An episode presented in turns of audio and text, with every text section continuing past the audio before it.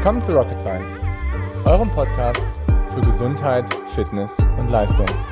Mein Name ist Dr. Golo Röcken, ich bin Arzt und Coach. Und mein Name ist Dr. Leon Konschalla, ich bin Ärztin und Wissenschaftlerin. In diesem Podcast wollen wir euch die neuesten wissenschaftlichen Erkenntnisse näher bringen und euch zeigen, dass die Verbesserung eurer Gesundheit und Leistung keine Raketenwissenschaft ist. Welche V2 Max brauchst du wirklich? Okay Leute, ich weiß, wir Ausdauerathleten definieren uns total stark über unsere V2 Max und ähm, die meisten von euch werden wahrscheinlich denken, okay, ich habe eine 70er V2 Max, deswegen bin ich automatisch der bessere Athlet, der eine 60er V2 Max hat oder eine 55er V2 Max. Das glaube ich aber nicht so ganz. Mein Name ist Dr. Gude Röcken, ich bin Arzt, Sportwissenschaftler und Coach und ähm, die V2 Max ist die Max, der maximale Sauerstoffverbrauch in eurem Körper. Das heißt, das ist ein Indiz, der anzeigt, wie viel Sauerstoff du letztendlich irgendwie umsetzen kannst. Und das ist ganz maßgeblich abhängig so von zwei Faktoren. Der eine Faktor ist so dein Cardio-Output, also es ist so deine Herzleistung, wie viel Volumen du mit deinem Herz letztendlich transportieren kannst. Das ist das eine, das ist abhängig da so vom Schlagvolumen. Also das heißt, wie viel Volumen mit jedem Herzschlag ausgegeben wird und es ist abhängig von der Schlagfrequenz, vom Puls, das wisst ihr wahrscheinlich auch, dass letztendlich, wenn du diese beiden Dinge zusammennimmst, dann kannst du dir dieses Herzminutenvolumen berechnen, also wie viel Leistung wirklich unser Herz für Pumpleistung dabei rauskommt. Das ist das eine. Und das zweite, wovon es auch noch super stark abhängig ist, ist von den Mitochondrien, von den sogenannten Kraftwerken der Zelle. Das kennt ihr sicherlich auch, ähm, wo man einfach guckt, wie viel Sauerstoff können diese Organelle vor allen Dingen so verwenden und verwerten. Und dann gibt's noch so ein paar andere Faktoren, die letztendlich in dieser physikalischen Berechnung nicht ganz so wichtig sind, wie jetzt irgendwie euer Gefäßsystem, wie jetzt noch irgendwie weitere Faktoren, die da auch noch eine Rolle spielen, wie eng und weit ihr eure Gefäße stellen können.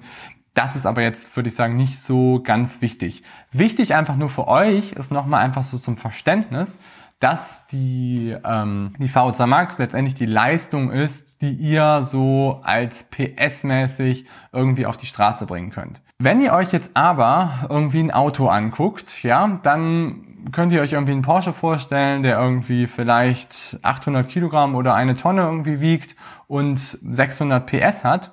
Und dann habt ihr vielleicht, und der ein krass gutes Chassis hat, wo alles irgendwie darauf getrimmt ist, dass das Ding nach vorne geht, wo das Fahrwerk einfach genau stabil aufgesetzt ist, wo die Sportsitze eingebaut sind, dass du optimal darin irgendwie funktionieren kannst und wo alles letztendlich total ökonomisch aufgebaut ist, dass das Ding richtig nach vorne geht. Und dann hast du auf der anderen Seite irgendwie den SUV, der vielleicht auch 600 PS hat, der aber ein ganz anderes Fahrwerk hat, der viel vielleicht auch schwerer ist, der einfach viele Dinge hat, die nicht wirklich so gut funktionieren und wo irgendwie letztendlich auch ähm, vielleicht das ganze System nicht ganz so ökonomisch aufgebaut ist.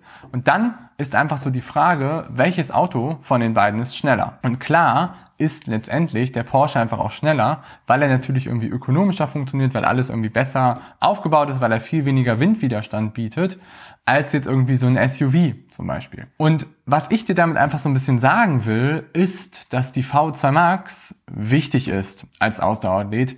Es ist aber nicht alles.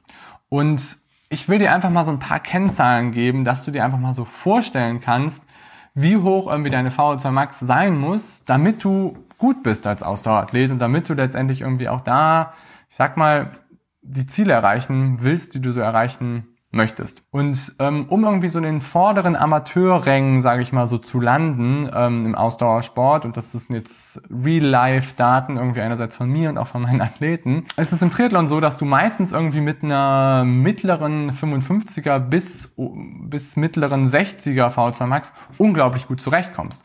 Zum Beispiel, ich hatte meistens irgendwie so eine 58er, 59er, 60er V2 Max und bin damit irgendwie unter neun Stunden im Ironman gekommen. Früher hatte ich eine 65er V2 Max und war total schlecht im Ironman. Also sagt nicht so viel darauf aus, darüber aus, wie gut du letztendlich wirklich im Wettkampf performst. Und ich erlebe immer wieder, dass sich sehr, sehr viele Athleten sehr stark darauf versteifen, auf eben diesen einen Wert, um den letztendlich nach vorne zu bringen. Und ich erlebe immer wieder, dass sich jetzt gerade Leute auch bei mir vorstellen, die sehr hohe VO2 Max Werte haben, sei es irgendwie wirklich mal obere 60er, mittlere 70er Bereiche, die aber nichts im Wettkampf wirklich hinbekommen, weil sie einfach total unökonomisch sind. Und dieser Ökonomiefaktor ist essentiell wichtig. Einerseits natürlich, wie ist so dein Chassis aufgebaut? Wie ist so dein ganzes System aufgebaut? Bist du irgendwie von deinem Fahrwerk her gesund? Ist irgendwie, hast du Verletzungsprophylaxe? Ähm, hast du orthopädische Probleme da vielleicht auch schon? Hast du irgendwie Dinge, die immer wieder zwicken? Hast du chronische Entzündungen? Hast du Dinge, die dich irgendwie daran hindern, dass du wirklich, wirklich vorankommst? Und das zweite, was auch für mich immer mit dazugehört, ist auch so stoffwechselmäßig, bist du da auch irgendwie gut aufgestellt bist, bist du da ökonomisch unterwegs. Und da müsst ihr euch immer vorstellen, dass gerade wenn wir jetzt ein Ausdauerathlet sind, dann ist dieser Ökonomiefaktor essentiell wichtig und letztendlich auch viel wichtiger als die VO2 Max, weil du letztendlich über einen langen Zeitraum gucken musst, wie du mit deinem Energiehaushalt zurechtkommst und wie du letztendlich deinen Stoffwechsel optimierst, um da nach vorne zu kommen.